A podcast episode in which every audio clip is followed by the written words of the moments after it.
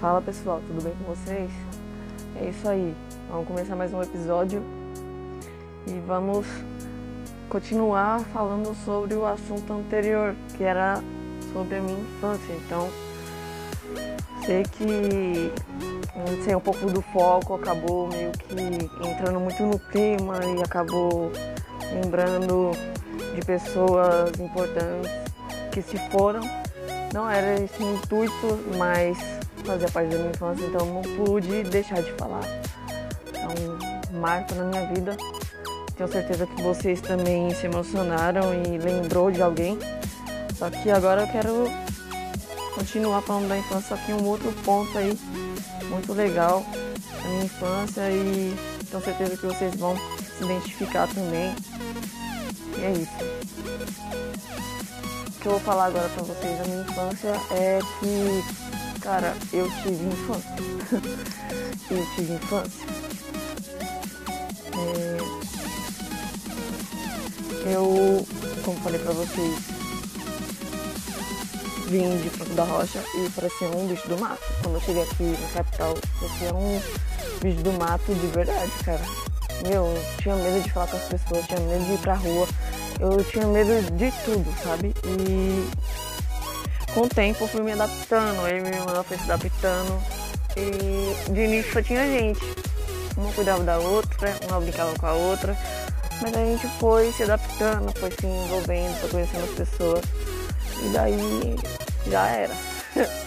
já era. A gente entrou no clima da capital de São Paulo e vou falar pra vocês, pensa umas crianças agitadas, velho, da minha época, porque eu nasci em 96 e daí eu vim pra cá com 4 anos de idade. Eu comecei a ter contato com as criançadas daqui com 7 anos. Eu penso, olha o tanto de tempo que eu levei pra me adaptar com o pessoal daqui. Foi tenso. Mas me adaptei bem, sabe? E, cara, as primeiras pessoas que a gente teve contato, que eu lembro até hoje, assim, de criança, que a gente começou a brincar, foram duas amigas que eu tenho contato até hoje só com uma, né? E, meu, é um, são irmãs pra mim, né? São irmãs pra mim. Tenho contato até hoje. A gente, quando pode, a gente se vê, a gente não mora mais no mesmo quintal, perto uma da outra. Mas eu conheci elas, assim, de vizinhança, sabe? E pensa, umas crianças que brincava pra caramba, brincava por causa da brincadeira e também brigava, porque em cinco minutos a gente já tava junto. Eu tenho certeza que vocês já passaram por isso também na infância de vocês. E depois disso a gente ficou um tempo, né, como vizinhas ainda, só que daí a gente, como mora em casa de aluguel, a gente se mudou algumas vezes. Das primeiras vezes, assim, tipo, umas três casas, a gente ainda tava próxima delas, a gente ia, a gente ainda conseguia é, vê-las. Só que daí teve um momento que elas, elas foram para um bairro, a gente foi pro outro, e daí a gente já tava já adolescente, eu já tava com cerca de 18 anos, ela já não estava mais morando no mesmo bairro. Então, a gente meio que perdeu contato. Só que eu, por ser muito insistente, né? E também por importar, por considerar muito, né? A gente retomou é, o contato através das redes sociais, porque a gente havia perdido isso também. Não que a nossa amizade mudou não, foi porque eu acho que foi um impacto na vida da gente, querendo ou não. Acho que na vida de qualquer criança que cresce junto com outra criança e se afasta, causa um impacto muito grande. E eu não passei isso só com elas, né? Na situação assim de se afastar. Teve muitas outras crianças que eu conheci também é, de vizinhança, que a gente se apegou muito e que a gente se mudou, se afastou Hoje em dia tem pessoas também que eu não tenho mais contato. Da minha época, de quando eu era criança, infelizmente. Mas uma que ficou pra vida aí foi elas duas. É a Carinha a Letícia. Um beijo pra vocês. Se vocês estiverem ouvindo isso daí, se sintam honradas porque, cara, eu gosto muito de vocês, certo? E dificilmente a gente se vê, mas apesar de tudo, independente de tudo, a gente continua aí firme e forte. Não tanto a Letícia, né? Que ela meio que perdeu um pouco de contato comigo. Mas enfim, gosto pra caramba. Considero muito, é como se fosse minhas irmãs.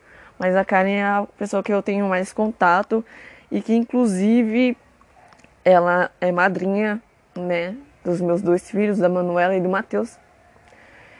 E cara, gratidão, de verdade. Tenho irmãs de uma outra mãe.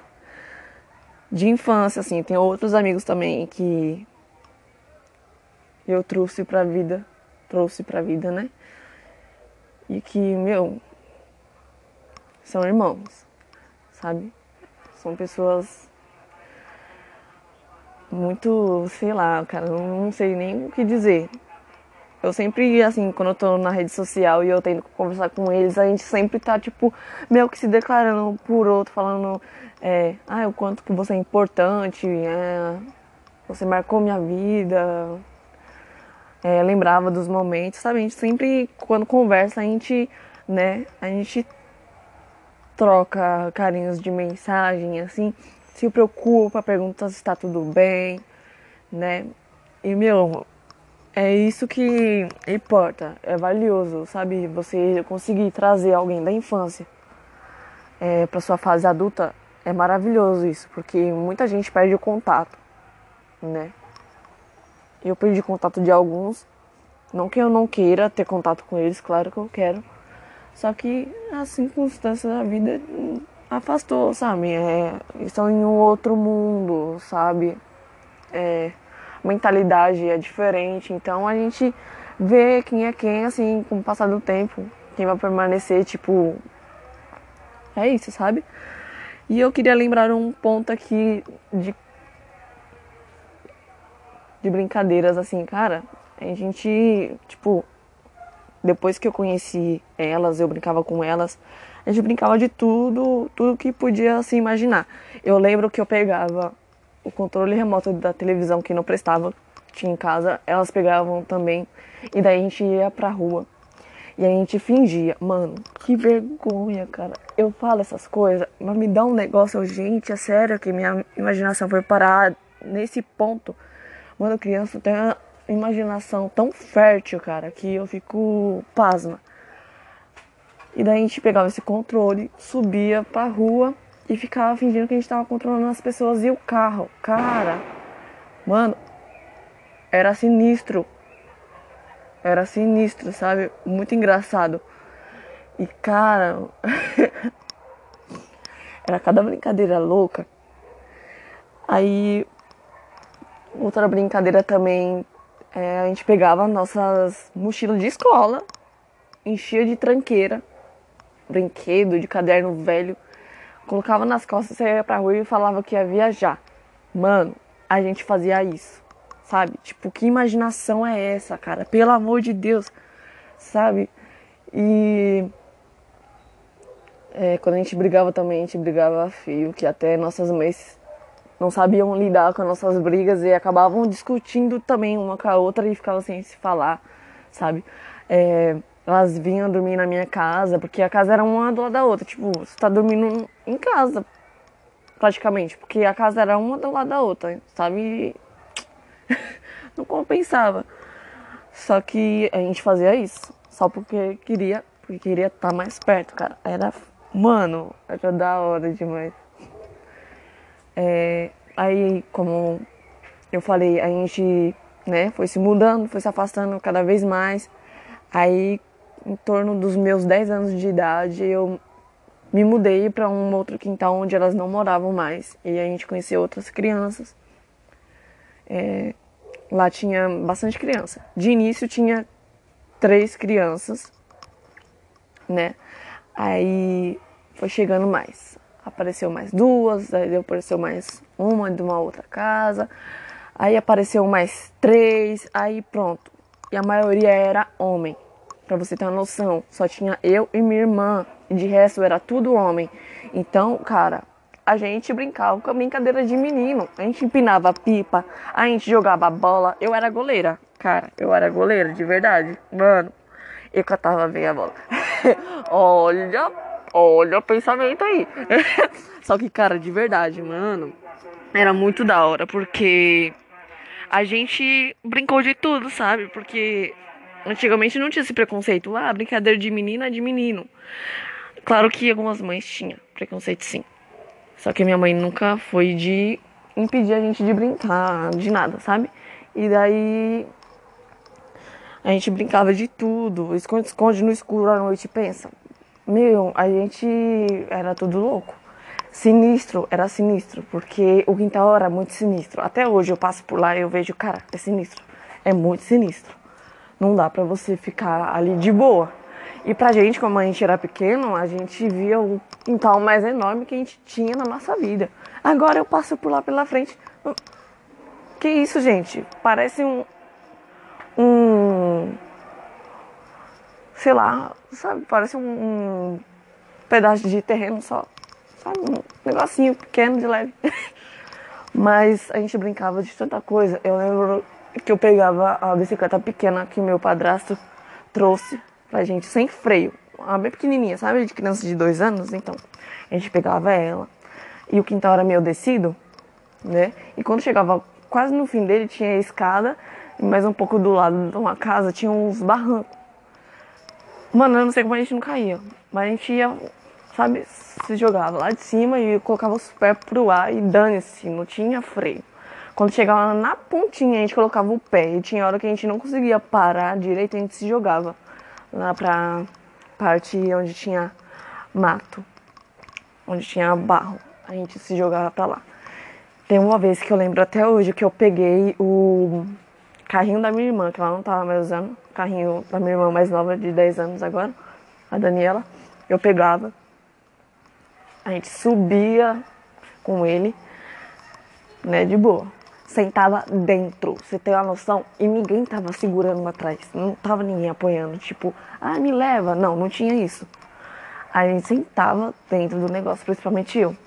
Meu, eu descia o quintal inteirinho, pra você ter noção. Eu descia aquilo todo, todo, sabe? E quando chegava no final, a gente colocava o pé no chão e se jogava lá pra parte do barro, pra parte do mato. Mano, a sorte é que aquilo ele tinha um cercado na frente, que agora não tem. Imagina se não tivesse na época. O que ia acontecer? A gente caía na rua, sabe? É, eu gostava também de assustar os outros. Eu acho que isso eu tenho até hoje, só que tá mais contido. Porque eu. É, eu pegava um vestido da minha mãe branco e ia até o pé. E era de manga também. A manga até o final do braço. E eu tinha um cabelo enorme. Meu cabelo era muito grande, sabe? Muito grande. E daí eu ficava no cercado à noite, né? À noite eu jogava meu cabelo pra frente e ficava meio que debruçada na, na cerca, no cercado. Que dá direto pra rua. Ou seja, mano, a gente assustava os outros, cara. Era muito engraçado. O pessoal dava cada grito. Mano, Sério. Eu tinha aquelas baratinhas, aqueles grilinhos também de brinquedo, sabe? Eu pegava a linha, amarrava e jogava por cima do fio de poste que dá com cercado assim pra rua. Jogava e me escondia. Aí as pessoas passavam e eu levantava a linha pra dar a impressão de que tava voando o bicho. Né? O pessoal se assustava. Mano, eu fazia cada coisa, cara. E uma dica que eu dou pra vocês, cara, tira as crianças de computador, de internet, tira de celular, de tablet, meu, porque infância mesmo é diferente, cara. As crianças hoje em dia tá tudo alienada, tudo centrada no celular, que não sei o que, mano, a gente não tinha celular na época não. E se a gente tinha era quebrado. Você sabe como que é, era quebrado para fingir, ele tava ligando para alguém para brincar, sabe? Hoje em dia as crianças têm um celular de mil reais. Eu olho e fico besta. Eu, gente, se as crianças agora têm um celular de mil reais, quando crescer vai ter o quê? Uma Ferrari? Mano, é o meu que isso? E olha que as crianças eu não tenho nada contra um pai comprar. É legal sim, para uma certa ocasião, tipo fazer um trabalho de escola, é, manter contato com os pais quando tá longe, tá em algum lugar, é legal, né? Por segurança, para aprender alguma coisa. Mas as crianças hoje em dia usam o celular para brincar. E o celular, o tablet, o computador não é um aparelho para se brincar, né? E cara, eu não tenho nada contra. Se puder comprar, você compra. Mas a maioria que eu vejo que das crianças que têm celular são pais ricos, pobres, alguns têm, né? Não é todos que têm. Mas mesmo assim, eu vou igualar todo mundo porque o foco aqui é a educação da criança, certo? Vou igualar todo mundo porque aqui, aqui comigo não tem essa de, ah, é rico é pobre, certo? Eu só tô só, só trazendo um ponto, porque a maioria dos pais, eles deixam de educar, de falar com o filho, de brincar, de ter um momento com o filho, pra dar um celular, tipo, ai, é, o, o pai e a mãe tá fazendo alguma coisa, tá ocupado. Aí o, o, o filho, aí eu falei errado, o filho quer atenção, pergunta alguma coisa, eles trocam aquilo por um celular. Toma, filho, brinca com meu celular. Pode brincar com meu celular. Tipo, sabe? Meu, você está anulando a educação da criança. É uma dica que eu deixo para vocês. Não anulem isso. Não foge da educação, porque quando eles crescer, eles não vão ter uma base. E vocês precisam formar um caráter na vida das crianças, entendeu? Vocês precisam é, impor limites na vida delas, porque quando elas crescerem, elas não vão entender isso. É claro que conforme vai crescendo, os limites vai modificando, entendeu? Só que, cara, o que eu vejo hoje em dia é triste, é triste, sabe? Eu tenho dois filhos. Eu não deixo eles o dia inteiro. Minha filha tava com meu celular quase agora. Acordou, pegou o celular. Eu deixei. Mas não deixei muito tempo, já tirei da mão dela. Já tirei da mão dela e falei, não, vai fazer alguma coisa. Porque eu gosto que eles brinquem, sabe? Mesmo que eles dois é, briguem, né? Mas eu prefiro eles terem um contato com o outro do que viver que nem dois alienados, centrados na tela de um celular, sabe? E não ter vida. Porque eu tenho uma minha irmã de 10 anos, ela tem um celular, que o pai, infelizmente, comprou um celular de mil reais pra ela. E ela, logo de início, assim quando ela entrou pra primeira série, ela não soube ler nem escrever, não sabe até hoje. Ela já repetiu a terceira série três vezes, cara. Ou seja, meu, o celular tá sendo um grande problema na vida dela. Além dela não ter o foco de querer aprender, porque era, ela tem. Ela é imperial, entendeu? Tipo, ela tem esse problema aí. Então, isso prejudica muito, sabe? Porque ela fica no celular e, meu, perde até sono, não sente sono. E é uma coisa que prejudica mesmo o celular muito tempo, você usando ele. Não digo só crianças, a criança é mais preocupante porque está na fase de desenvolver, de aprender, entendeu? E daí ela, a criança fica sem apetite, a, a saúde fica uma bosta, né? É, a criança fica rebelde, também fica rebelde. Ela começa a não escutar os pais, porque de todos os pais enfiarem o celular na mão dela, uma hora que o pai ou a mãe precisar falar alguma coisa, não vai adiantar. Porque quem está educando elas é o celular. E é, uma, um ponto que eu queria lembrar aqui, meu, eu não aguento mais, meus filhos assistem Lucas Neto, por mais que eu não deixe eles o dia inteiro. Mas só de ouvir a voz dele me irrita, porque todos os desenhos que for assistir, não é desenho, é Lucas Neto. Lucas Neto o tempo inteiro. Cara, desculpa, eu não tenho nada contra você, Lucas Neto. Nada contra. Nada contra, mas não aguento. Não aguento. É todo dia. Eu falo até brincando pra eles. Brincando não, né? Uma parte é verdade. Eu pego e falo, mano, vocês estão assistindo ele e ele tá ganhando dinheiro e vocês não estão ganhando nada. Você só tá dando mais dinheiro pra ele.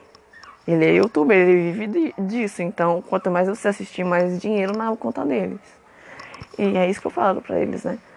Mas, tipo, eles ainda não entendem. A Manu já entende, que tem 5 anos, né? Mas o Matheus não entende tanto, então é a mesma coisa que tivesse uma abelha azul, é, sabe? Zoando no ouvido dele. Então, é isso, sabe? É, e outra coisa que eu tenho pra falar pra vocês, mano, apresente apresente para eles, para os seus filhos, seus sobrinhos, quem for que você tiver contato aí de criança, apresente desenhos antigos da nossa época, assim, sabe? É, Zubumafu, que ensina sobre os animais, é bem interessante. É, o Pequeno Urso, que ensina também, se você parar pra ver, eles ensinam, tipo, o jeito e a maneira que um filho trata os pais. Porque o Pequeno Urso, ele é muito educadinho. Se vocês já assistiram, vocês já perceberam isso, né? Ele é muito educadinho, sabe? Ele gosta de ajudar a mãe, ele é interessado em saber o que o pai faz, sabe? E, meu, Teletubbies também é meio sem noção, né? Mas é legal porque, cara, da nossa época legal. Eu sei que, tipo, ai, as crianças de hoje em dia é outra coisa, é outro nível. Eu sei que é outro nível, cara, mas, meu, se ficar ligado só na internet, cara, destrói. Ratibum, Ratibum, cara, Ratibum. Quem não gosta de Ratibum? Chaves. Oxi, ah, não passa mais na televisão. Procura na internet e põe pra eles já que deixa no celular, deixa eles com alguma coisa produtiva, alguma coisa interessante, mais legal, porque desenhos de hoje em dia, sinceramente, eu vou falar pra vocês, não, não me interessa nem um pouco. Não porque eu já sou adulto, porque tem gente que é adulto e gosta ainda dos desenhos de antigamente. Tanto é que você pode ver, você não vê um adulto assistindo os desenhos de hoje em dia. De vez em quando, um ou outro assim do cartoon ainda. Sabe? É, hoje em dia, meu, as crianças estão tá muito alienadas. Então, meu, tira tempo com elas, não de ficar só assistindo. Também não tô falando pra vocês, ah, não, enfia desenho neles antigos pra eles assistirem os desenhos antigos, pra ficar só na telinha. Não, pelo amor de Deus, faz isso não. Mas eu tô falando pra apresentar coisas antigas pra eles, pra ver se eles se interessam, sabe? Desenhos que é da sua época, que você lembrar. Coloca lá pros seus filhos, seus sobrinhos, não importa pra quem seja, desde que você tenha contato com alguma criança dentro da sua casa entendeu? É, meu, mantenha essa nostalgia. Mano, que é muito legal também, de vez em quando você pegar e parar pra assistir junto com as criançadas uma coisa que você já assistiu. Você tem vontade até de falar, tipo, de passar um spoiler pra criança, só que não dá, sabe? Porque você quer ver a reação delas. Muitas vezes eu coloquei pros meus filhos também, mas eles não são muito focados, não. Quem sabe quando crescer mais, quando pegar seus sete anos de idade pra frente, porque agora só quer saber do Lucas Neto mesmo. E eu já tentei de tudo, vou fazer macumba daqui um dia, porque eu tô ficando louca. é sério.